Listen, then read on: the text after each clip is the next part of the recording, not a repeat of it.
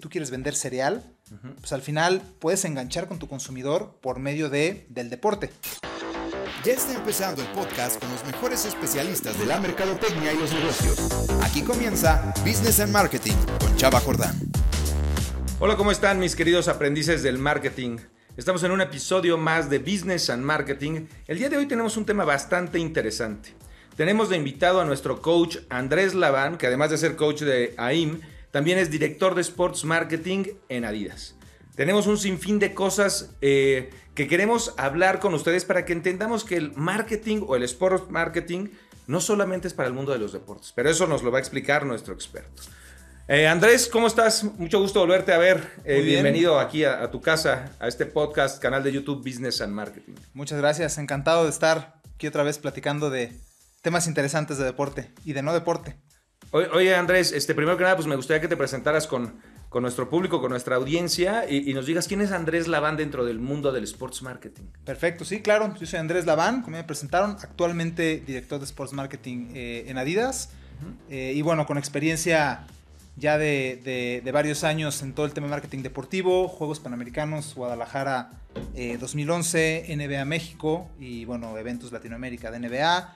Eh, por ahí un paso por el Instituto del Deporte, Ciudad de México. Eh, un objetivo interesante de volver Ciudad de México la capital del deporte. Entonces, apoyando desde el lado institucional a eventos como Fórmula 1, eh, NBA, NFL, todo el proyecto de Maratón Ciudad de México durante, durante los seis años, del 2013 al 2018 y bueno, un montón de... correr, correr se volvió una moda, ¿no? Este, una moda que se volvió fashion, pero también se volvió algo bueno para la gente para poder empezar a hacer ejercicio de una manera muy, muy orgánica, muy rápida. Sí, al final todo este paso por, por la oficina de, Instituto del Deporte, el objetivo al final es activación física, ¿no? Eh, era un tema mucho más social, pero echamos mano de muchos de los grandes eventos, un poco con esta intención de decir, oye, cada evento que viene a la ciudad, no importa si lo trae eh, algún promotor de eventos, si lo trae un organizador de carreras, si es la misma liga, en este caso un NFL que viene, un NBA, ¿cómo logramos, eh, en lugar de llevar a la gente a la arena o a, a donde se hace el evento, que el deporte y el evento o el,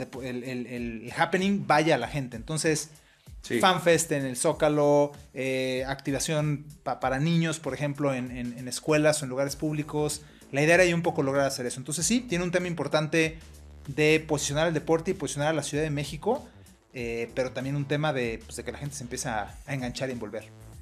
Pues eh, Andrés, hay una cosa que a mí me causa mucha inquietud siempre, ¿no? Y me gustaría que le respondiéramos a nuestra audiencia que tal vez puede ser que también tenga la misma inquietud.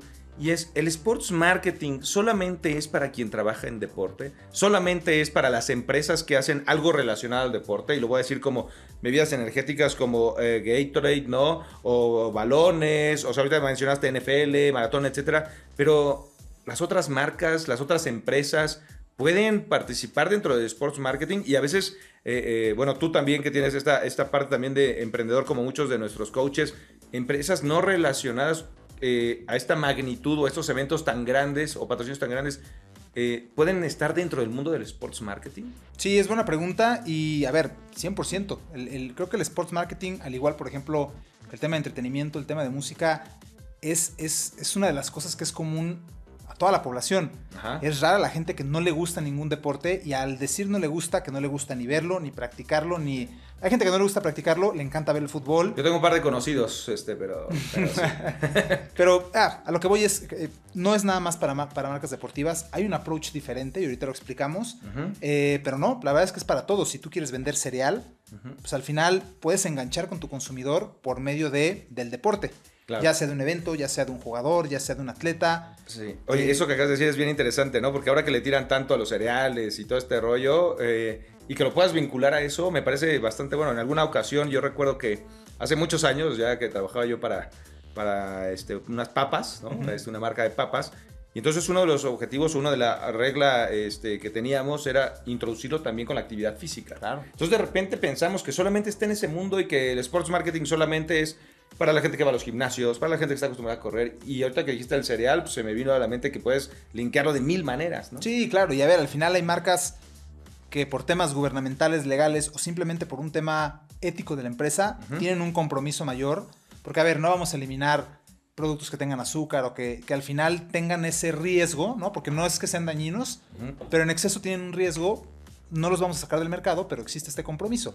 Entonces, es muy diferente el approach que se le da a, por ejemplo, lo platicamos alguna vez cuando, cuando eh, con otras personas, una marca deportiva, un Gatorade, una Adidas en nuestro caso, pues ya, ya estás naturalmente ligado con el deporte. O sea, no, no vas a no vas a adueñarte, no vas a ligarte con una propiedad deportiva para decir, hey, quiero entrar al mundo del deporte, porque ya estás ahí. Entonces tienes que pensar en otra manera de hacer sports marketing. Porque ahora, ahora es al revés, ¿no? Exacto. O sea, ya estás ahí dentro, ¿cómo, cómo me diferencio si todos están aquí dentro, no? Claro, porque al final te puedes decir, bueno, la marca cereales, ¿cómo se mete al mundo del deporte? Pues contratas un futbolista, y lo pones en la portada y ya estás atacando a esa gente que, que que consume cereal, que le gusta el deporte. Oye, ahorita que dijiste eso, ¿qué opinas de Héctor Herrera en, el jamón? Perdón que lo diga, lo, tenía que decir eh, hoy que viniste aquí, pero ¿eso es sports marketing? ¿Eso no es sports marketing? ¿Cómo lo digamos? O a lo mejor estoy diciendo una, aberración total, pero de repente lo, ves no linkeado y dices, ¿qué tiene que ver eso, no? A ver, al final, siendo un jugador, podrías llamarlo sports marketing. Si una marca quiere llegar a personas a quien HH es aspiracional, pues claro, pone su cara en, la, en el empaque de un jamón, de un cereal. Eh, Platicaba hace poco con, con, la Jun que lanzó su café. Eh, también, pues obviamente lo que vende es la imagen, HH está ahí dentro. Hay varios por ahí que al final dice, pues, pues claro, capitalizan un poco lo que Sí, te vuelve, ¿no? A mí, por ejemplo, no me gusta el café, pero me llamó la atención que estaba Casillas, que está... Claro, este, claro. Entonces, claro, es sports marketing para esas personas. Si me preguntas a mí, por ejemplo, cómo me ha tocado a mí ser sports marketing, al final tú ya tienes tu producto en los pies de un jugador, ¿no? Ok. No necesitas esa visibilidad, ya estás enganchado, estás posicionado y el sports marketing toma, o el hacer sports marketing toma otro nivel. Ya estás creando experiencias, estás tratando de, impactar al consumidor, de, generarle algo más, más que la simple visibilidad, porque al final, pues sí, tú vas a vender un par de zapatos, así como si vendieras cereal, pero pero quien va a comprar un par de zapatos de fútbol es porque ya juega fútbol. O sea, entonces tienes que crear algo. Oye, una, una, esto me, salió ahorita, este, todo el mundo que viene aquí platicamos, ¿no? Tú eres experto en sports marketing. Eh, de nuestros coaches vienen de expertos en digital marketing, expertos en shopper marketing, etc. Los coaches que, que pertenecemos a esto, recuerden que, que en la IM somos un colectivo de mercadólogos, ¿no? Eh, no somos profesores, ¿no? Somos un colectivo de coaches tratando de darles eh, opiniones, anécdotas y todo este expertise que tenemos en este mundo. Y cada uno defiende su punto, ¿no? ¿Por qué hacer sports marketing y no hacer eh, shopper marketing? ¿O por qué no hacer trade marketing? O, sea, ¿por qué el sports marketing sería bueno? no, en otro capítulo tenemos por ahí a, Angélica, que, que, es de PR, y siempre dice que Espiar es lo, lo, primerito que no matarías y matarías todo lo demás para que puedas continuar haciendo marketing. Pero ¿y los sports marketing? O sea, ¿qué valor le das a eso? O sea, yo creo que, a ver, en lo que probablemente coincidamos todos los coaches es en que necesitas tener un objetivo claro de qué quieres lograr con, con, la acción.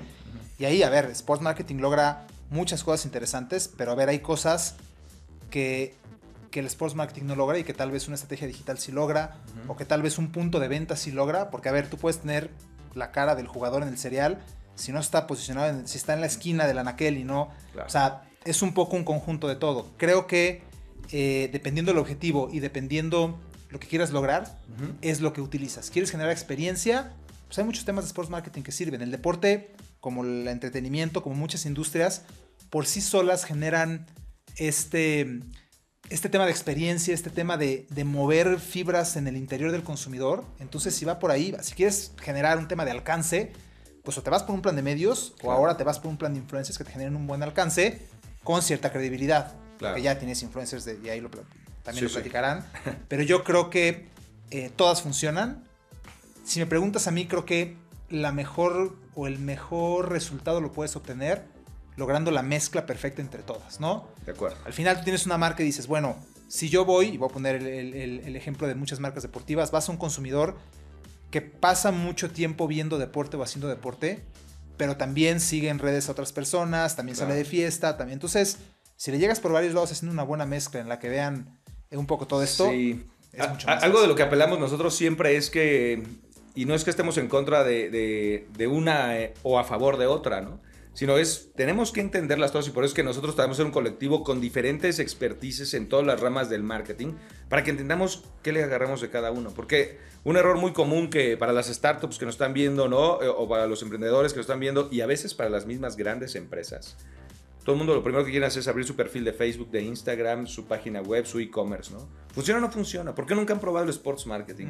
¿Por qué nunca han probado un shopper marketing? ¿no? Yo, yo sé muchas empresas muy grandes que de, verdad no toman en cuenta su punto de venta. Entonces solo lo quieren hacer bonito y es un showroom bonito.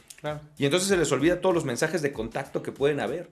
Y a veces puede haber una mezcla, ¿no? De el digital marketing va y lo vas a, cruzar, que a lo mejor con un sports marketing que está ahí en el pero a lo mejor también lo vas a cruzar con un influencer que fue, ¿no? 100%. Oye, eh, una, me gustaría que nos contaras, ahorita que con la primera pregunta que te hice, eh, un, a lo mejor un caso o un ejemplo eh, que tenga que ver con una actividad, activación eh, de sports marketing, pero con una marca de que no sea de, sports. ¿Tendrás alguna, algún, alguna anécdota, algún sí, a ver, eh, digo, creo que ha habido, ha habido muchas, hemos implementado muchas cosas en propiedades deportivas, sobre todo. De repente tienes patrocinadores que, Exacto, que no, son de un montón de giros, ¿no? Yo platico mucho y creo que ya lo hemos platicado.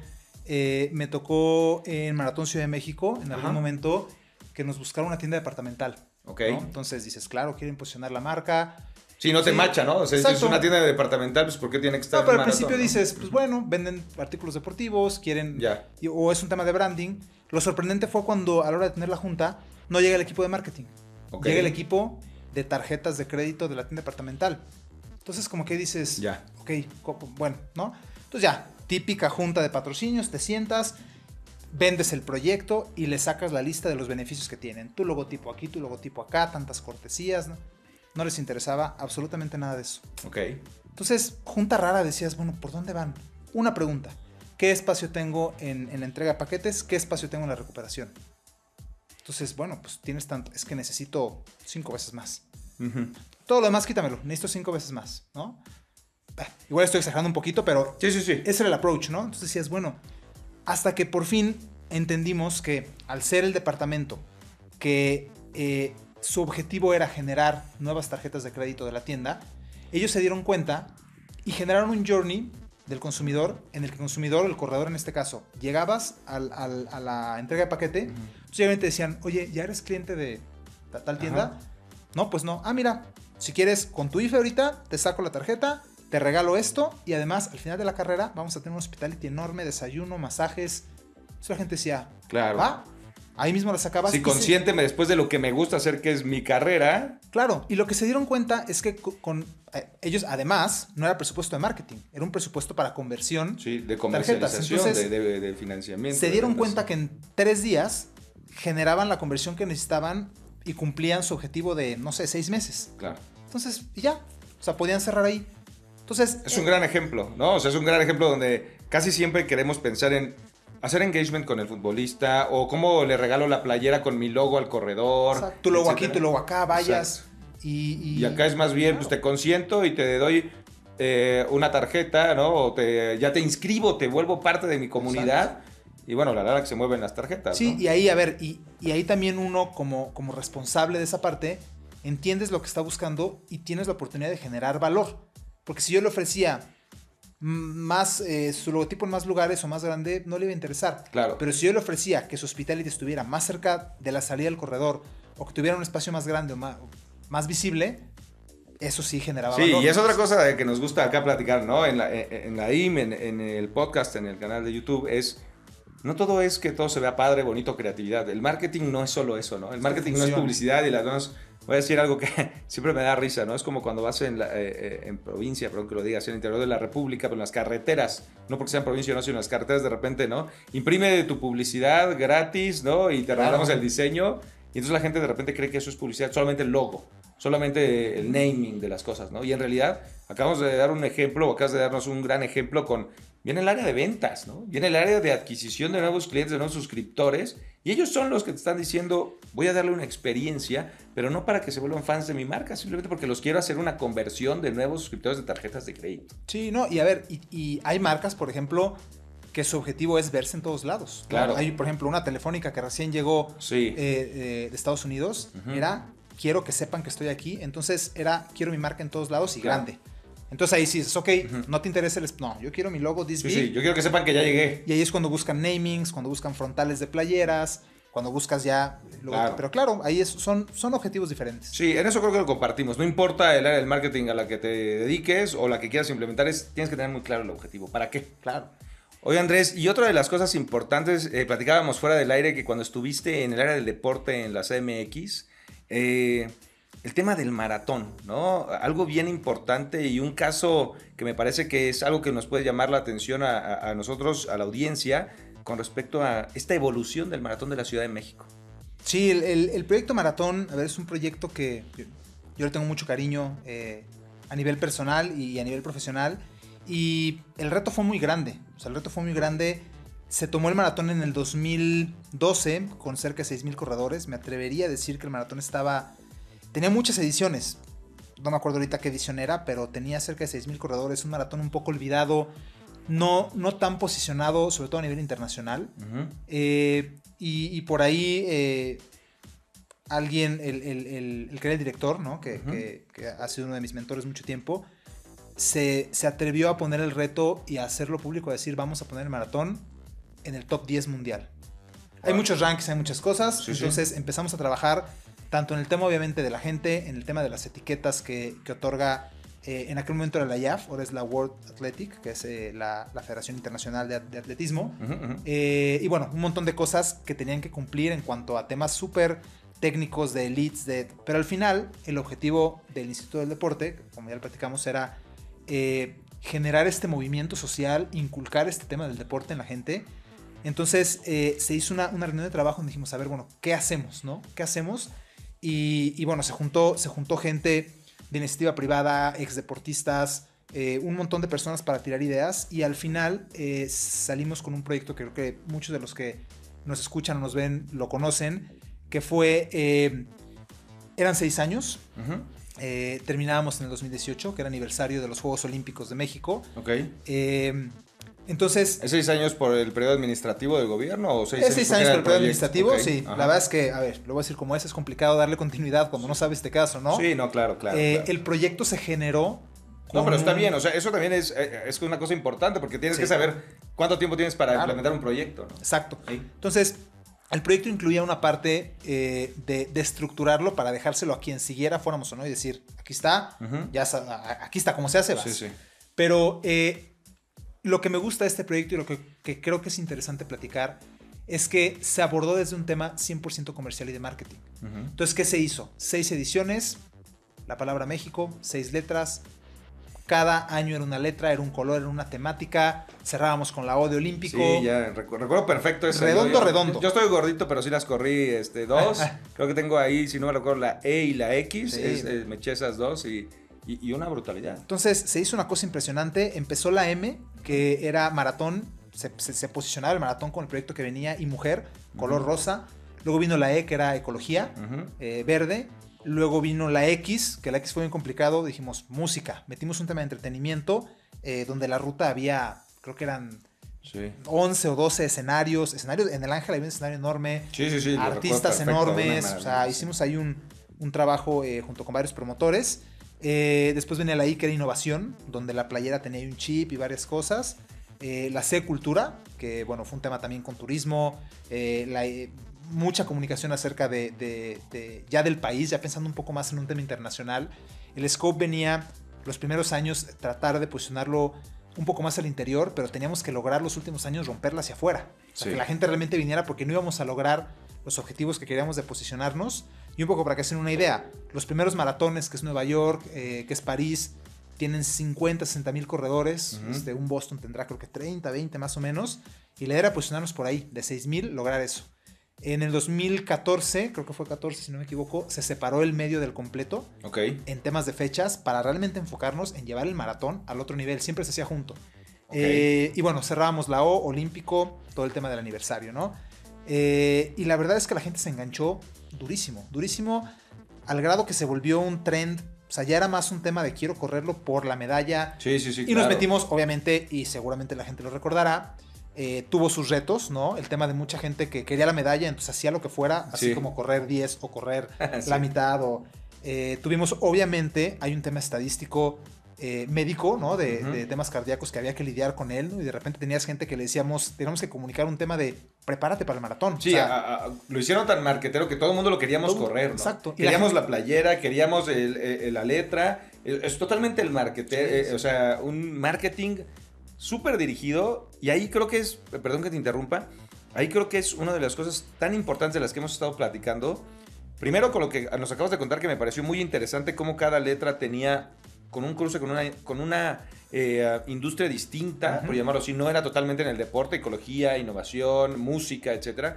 Y lo que acabas de comentar ahora, pues llegaron a un target que no eran corredores naturales, ¿no? O alguien que hacía ejercicio como tal. ¿no? Yo recuerdo que yo empecé a correr, no por el maratón, pero gracias a, a otras... Em, a, la empresa como la que trabajas, a, la otra empresa, La Paloma, etcétera, que empezaron a impulsar muchísimo las carreras. Y, lo, y, y después nos jalamos como a esa parte de, ahí fue yo digo nos jalamos porque conocí mucha gente que se volvió así y ahí nos, eh, nos inculcaron esta parte que volvemos a lo que dijiste el principio con, con, este caso el objetivo no el objetivo de impulsar que la gente hiciera deporte porque a ver la plataforma siempre había estado el maratón llevaba tiene cantidad de ediciones pero no solo solamente enfocado a a, a, la gente que quiere correr o que le gustaba correr? ¿O cómo fue que.? Porque me estás hablando que triplicaron el número. O sea, a ver, estaba enfocado a quien lo quisiera correr. Era abierto, era público, pero no, era tan atractivo. No era atractivo. no había una pues, zanahoria. maratón. Exacto. No había una zanahoria. La zanahoria era ven y corre un maratón. Entonces la gente decía, no, maratón. No había algo más, no había experiencia. Sí, sí. Entonces, cuando ya, por ejemplo. Ya voy escuchar a maratón, ya 42 kilómetros, dices, pues nunca los voy a correr, ¿no? Sí, a menos de que te pongan. por ejemplo, el, el, el, que generó más, más hype, yo creo, y más de qué hablar, eh, fue el de la X, ¿no? Que fue el de, el de en medio, si no me equivoco, fue 2015 eh, que fue el de música. Y ahí, pues imagínate que te o sea, tienes la oportunidad de correr, tienes la experiencia, tienes la medalla, tienes la playera, además tienes una ruta en donde va a estar, creo que estaba Moderato en el escenario en el Ángel, luego estaba no sé quién, creo que hasta Los Ángeles Azules estuvieron, llegabas a la meta. O sea, ahí lo hiciste al revés. O sea, pues hiciste un ejemplo hace ratito de cómo la otra marca, este, bueno, cómo se mete Sports Marketing a otras marcas. Aquí es al revés, claro. Cómo las otras marcas se metieron al, deporte. Claro, entonces, si a ti te gusta la música o te gusta la innovación eh, y también te gusta el deporte, ahí es un cruce perfecto, ¿no? Y ahora, y hay otras cosas. Había gente, por ejemplo, que su sueño era pisar la cancha del, del, estadio universitario. Ya. Y aunque no la pisaban porque estaba en vallada, sí, pero ya La meta era adentro. O sea, pocas pocas, pocos eventos pueden darte la oportunidad de entrar al estadio universitario y cerrar ahí. Había gente que aunque no podía entrar al, pasto, en cuanto entraba, se hincaba. O sea, ya hay temas muy personales de experiencias. Momentos memorables. O sea, cosas. A ver, estás entrando al Estadio Olímpico, el 68 es el Tartán. En el 68 se prendió, el, perdón, en el 2018 con el aniversario se prendió el pebetero. O sea, muchos temas de experiencia que, pues, que la gente sí decía, órale, o sea, esto no es lo que yo veía hace varios años. Claro. Y al final, un poco para... Te quitas, te quitas la simpleza de solamente voy a correr mis 42 kilómetros, ¿no? O sea, eh, tiene que ver con, experiencia, ¿no? Este, este término tan burdo que me parece que a veces se prostituye como experiencia, ya todo es experiencia, pero bueno, eh, es más bien esta conexión que estás haciendo de la vida de alguien que a lo mejor le trae recuerdos, claro. de la vida de alguien que siempre quiso estar en este lugar tan memorable, que no tiene el acceso a todo, aunque vayas como aficionado, no es lo mismo estar al ladito de la, del, del, campo, ¿no? O sea, entonces empieza a ser este cruce donde a eso es a lo que voy, ahorita que me lo estabas contando fuera del aire, eh, yo sentía que era un tema de... Eh, pues sí, de cómo le dieron un poquito de marketing, pero no, llegaron mucho más a las entrañas del consumidor y de otro tipo de personas que les llamó la atención. Tú imagínate, igual lo viste como corredor.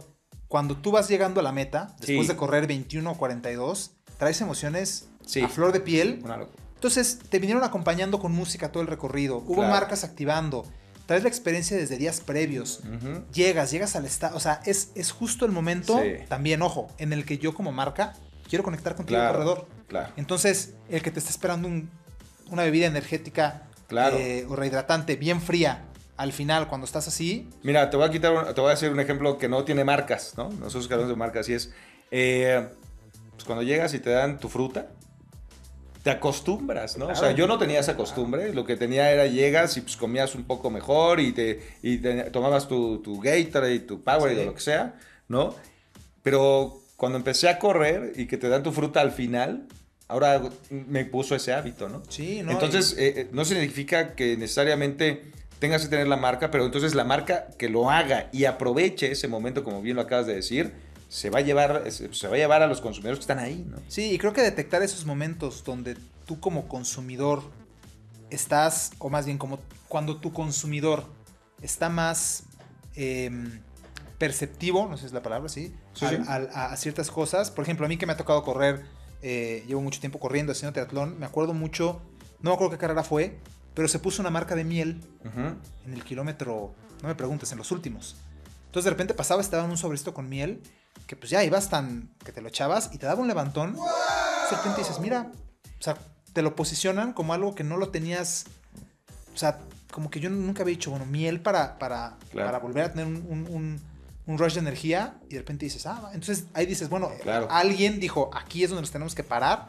Donde tienes entonces la marca de miel que se le ocurre ponerse ahí y hace unos sobrecitos, entonces se lo va a llevar mañana, ¿no? Y llevarse la que, la que la gente identifique con los deportistas. Sí, que a ver, si me hubieran dado un sobre de miel en la entrega de paquetes, pues dices, toma, para los hotcakes, ¿no? Exacto. Pero no, no te. O sea. Sí, necesitas ver cómo lo cruzas ahí. Tienes que encontrar ese momento. Oye, eh, Andrés, eh, tenemos aquí un par de preguntitas del público que nos hicieron a través de nuestras redes. Acuérdense que eh, tenemos contacto con ustedes a través de nuestras redes en AIM Educación, tanto en Instagram como en Facebook. Y aimeducación.mx, donde pueden encontrar todos los coaches que tenemos en AIM, que son partes de Business and Marketing. Eh, parte, perdón, de Business and Marketing y están platicando con nosotros en todos los episodios que tenemos sobre todos los pilares de mercadotecnia. Entonces, eh, una de las preguntas que nos hacen en el canal de YouTube es, eh, ¿cómo elijo a una personalidad del deporte si la quiero involucrar con mi marca? O sea, ¿qué necesito considerar? Pues me, imagino que es lo que quiere decir acá, ¿no?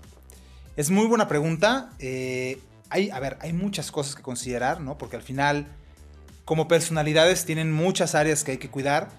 Yo, yo me iría por dos que creo que son las prioritarias. La primera es, y repito lo que dijimos hace rato, que, que vaya acorde al objetivo que tienes. ¿Qué quieres lograr con la persona? ¿Quieres lograr alcance?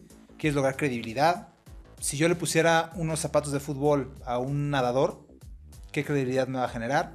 Eh, y la segunda, creo que tiene mucho que ver con la marca, ¿no? Eh, todas las marcas tenemos valores, queremos transmitir algo, tenemos un propósito como marca eh, que queremos que el consumidor vea reflejada en las personalidades que llevan la marca. Al final son embajadores y son voceros.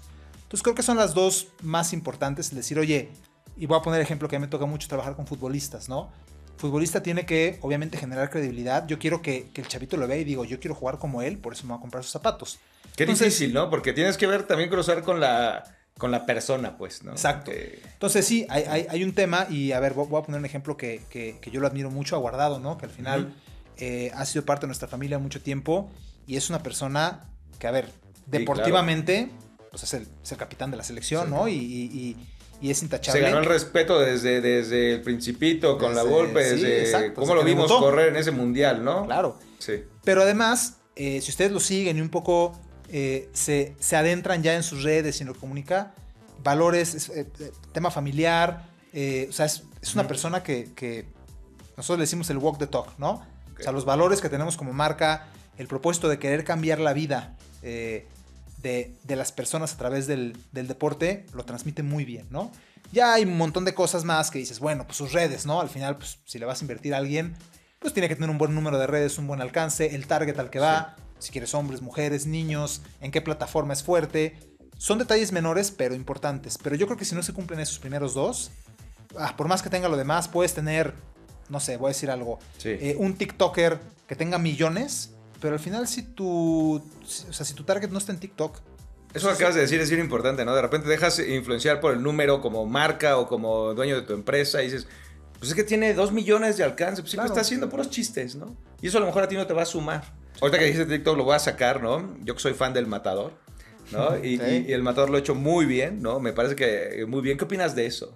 ¿Lo, has visto? Sí, sí, sí, creo que... Eh, eh, me, hace que... me parece que es un crack lo que, lo que hace. Te lo digo a nivel personal. Más allá de eso, porque también luego he visto otro tipo de, personajes eh, dentro del medio del deporte que se ven forzados. Y este cuate entendió cuál es su valor, que él siempre ha sido chistecillo, tal, etcétera, pero así como Guardado tiene esos valores tan marcados, él también tiene sus valores marcados de otra manera, ¿no? Sí, creo que por ejemplo él y, hace un par de semanas estuvimos en un evento con él y, platicaba de eso, porque a mí se me hace que es muy auténtico. Exactamente. O sea, no, se la crees 100%, no, por más que te ponga una marca en medio o algo así, dices, claro, es la marca que usa, es la marca... O sea, si no, me recuerdo Disney, ¿no? Fue quien lo usó, que llegó, alguno de esos lo usó, pero... Sí, qué maravilla es cuando dices, pues es que así son, no los forzas. O sea, cuando yo tuve la fortuna de hacer un par de comerciales con, gente de la selección, siempre nosotros back decíamos, ¿no? Eh, no los pongan a actuar, pónganlos a jugar. Eso es lo que a hacer. Y grábenlos jugando. Si el cuate es chistoso, pónganlo a hacer chistes. Si el cuate eh, es familiar, pónganlo con su familia. O sea, no los pongan a actuar. Y eso me parece que, eh, lo digo porque a nivel del deporte es bien complejo. Están ellos dedicados a ser deportistas. Oye, otra pregunta, la última que cerramos, la, del público que tenemos, es, siempre, eh, voy a echar yo un antes de la pregunta, es, pero siempre damos como casos exitosos, ¿no? Ok. Entonces dicen que a lo largo de tu trayectoria, ¿cuál es alguna cosa que a lo mejor no salió como la planeaste y cómo se resolvió? Ok. Esa es buena. Siempre hay, hay muchas. Este, no, no, yo, siempre digo, siempre que estamos a, cámara contamos lo mejor, o cuando nos invitan a comer contamos lo mejor, pero como yo eh, eh, en las pláticas que me han invitado siempre les digo, yo no vengo a poner los casos de Apple, de Coca, de tal, etcétera, que son los que todo mundo usa. Contemos donde nos equivocamos y cómo lo, cómo lo mejoramos. Entonces esa, esa pregunta está buena. A ver, en, el sports marketing, cuando trabajas con atletas y futbolistas y, gente que es, que es activa, eh, pasa mucho, yo no sé si, si... A ver, no son fracasos, pero al final, cada que tú firmas a un jugador, a un atleta, estás haciendo una apuesta. Puede ser a corto plazo, puede ser a largo plazo, ¿no? Y, te, puede, te puede costar de repente, no la chamba, pero, pero pues, al final están confiando en, tu feeling, en tu expertise. Nos ha tocado defender a capa y espada a jugadores porque son la promesa, eh, movemos todo, Alemania global, no sé qué, y de repente resulta o que dejó de jugar, o que se metió en un escándalo, o que no sé qué, suspendido. Entonces, claro que te voltean a ver con cara de, ese era el que habías defendido y ¿no? O de la, repente, y la lana que se mueve ahí, ¿no? Sí, o de repente la carrera iba para arriba y por X o por Y, no estoy hablando de lesiones porque ese tipo de cosas se dan, pero por ejemplo no califica olímpicos, eh, no lo incluyen en selección, y al final tienes mucho dinero sobre la mesa, ¿no? De repente te arriesgas a firmar chavitos 4 o 5 años todo puede pasar. hay, veces que te da el quinto año y estás arrastrando una carga de Bueno, dices chavitos, pero imagínate que tú fuiste el que estaba justo en el momento de Tiger Woods y todo lo que pasó. O sea, hijo, a ver, en todos los momentos. Yo cuento mucho la historia, no es, no es mía, pero, pero es muy, muy sabida. Jordan quiso ser Adidas. Jordan fue a Adidas a decir, quiero ser Adidas. Y alguien ahí dijo, no, no eres prioridad. Era, era el 84 eh, y Adidas estaba muy enfocado en las Olimpiadas de Los Ángeles en desarrollo de atletismo, otras cosas. Y eh, tenían que escoger. Y escogieron, si no me equivoco, no me acuerdo si era Abdul Jabbar, no me acuerdo quién fue el otro, que fue el pick 1 del draft. Eh, y alguien de Adidas, que no sé quién es, y yo creo que el pobre debe estar arrastrando con eso. Y él debe tener su otra versión para escudarse. Seguro, seguro. A ver, y es lo que yo les digo. Tal vez a mí me llega ahorita un chavito que es la próxima promesa, pero si ahorita mi estrategia, voy a decir algo, claro. no está en esgrima, pues yo no voy a firmar un esgrimista. Claro. y a lo mejor se vuelve la referencia del esgrima, pero pues ni modo. Pero si ahorita para mí la estrategia es fútbol o, a ver, así es, ¿no? Entonces, tampoco es que lo culpo, seguramente tiene su estrategia, pero pues son esos errores que dices, ah, no, o sea, te está costando como marca un mercado completo, que es Estados Unidos. Claro. Oye, eh, eh, con este que acabas de decir voy a cerrar, pero justo quisiera puntualizar para toda la gente que nos escucha y nos ve, es, los marqueteros no somos magos, ¿no? Porque cuando de repente escucho que nos dicen, es que tenía marketing. Pues, ojalá y así fuera todo esto, todos triunfarían, ¿no?